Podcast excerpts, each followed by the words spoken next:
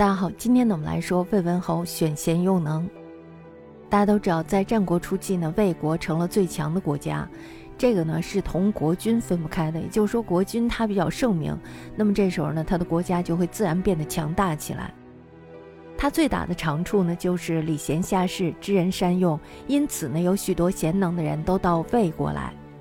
大家都知道，这个时候有百家争鸣，是吧？百家争鸣呢，就是有很多有才华的人。为什么会有这些人？也就是说，这个时候是一个咸鱼翻身的时候，所以呢，大家都在寻找着机会。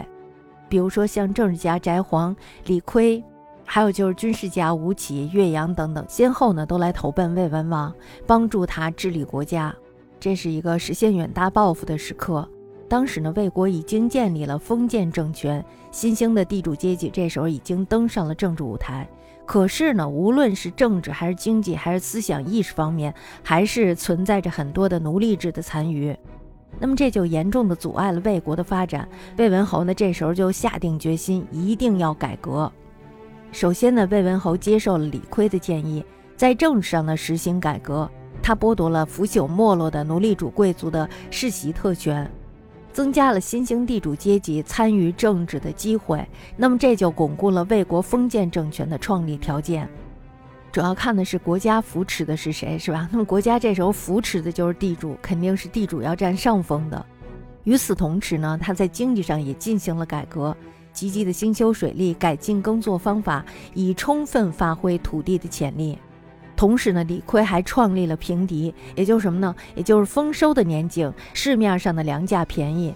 为了不造成谷贱伤农，这时候呢，国家把粮食按照平价买进。那么遇到荒年的时候怎么办呀？市面上的价格这时候就会变得昂贵，因为市场调节。那么国家呢会照旧把平价的粮食卖出。那么这样呢，不管是年好还是年坏，粮价呢一直都是平稳的。大家都知道，这个民以食为天。所以呢，粮食的价格会导致很多价格的平稳。那么这时候呢，人民的生活就会比较安定，因为你不会在灾荒的年景里担心自己没有的吃，或者是没有钱去买粮食。所以呢，人们就会塌下心来，老老实实的去耕种，老老实实的去创造你的价值。那么国家的赋税还有收入呢，也就得到了保证，在一定程度上是保证了经济的发展的。李悝呢，这时候还搜集整理了春秋末期以来新兴地主阶级制定的法律，创立了我国历史上第一部比较系统的封建法典《法经》，用法律的形式把封建制度固定下来，保护地主阶级的政治经济特权。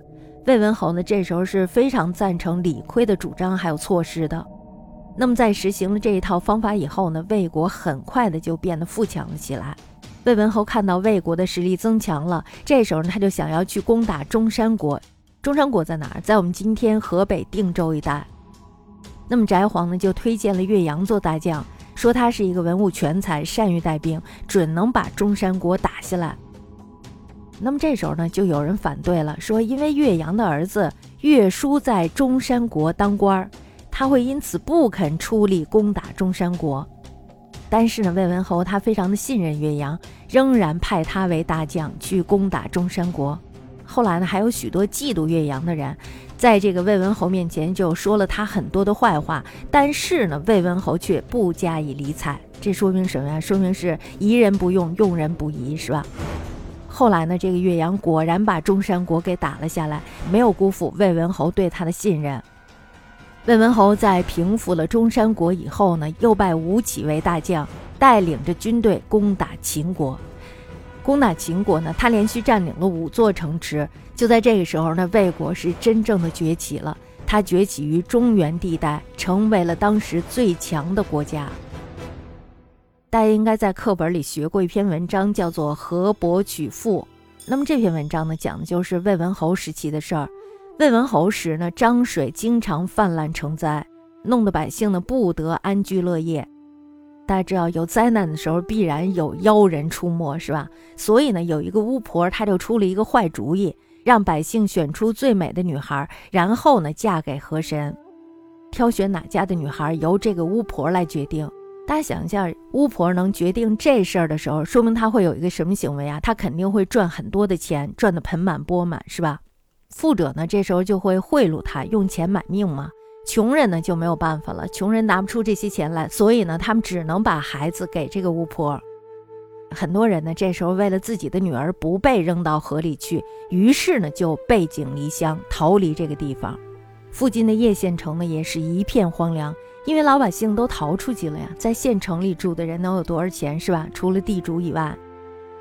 在公元前四百二十二年的时候，魏文侯这时候派西门豹当邺令。西门豹呢，他是一个非常聪明而且正直的人，深知呢这一切都是女巫在捣鬼，所以呢他就以其人之道还治其人之身，把这个害人的女巫呢扔进了漳水，取缔了河伯娶妇这一迷信活动。当时他这一行为是大快人心。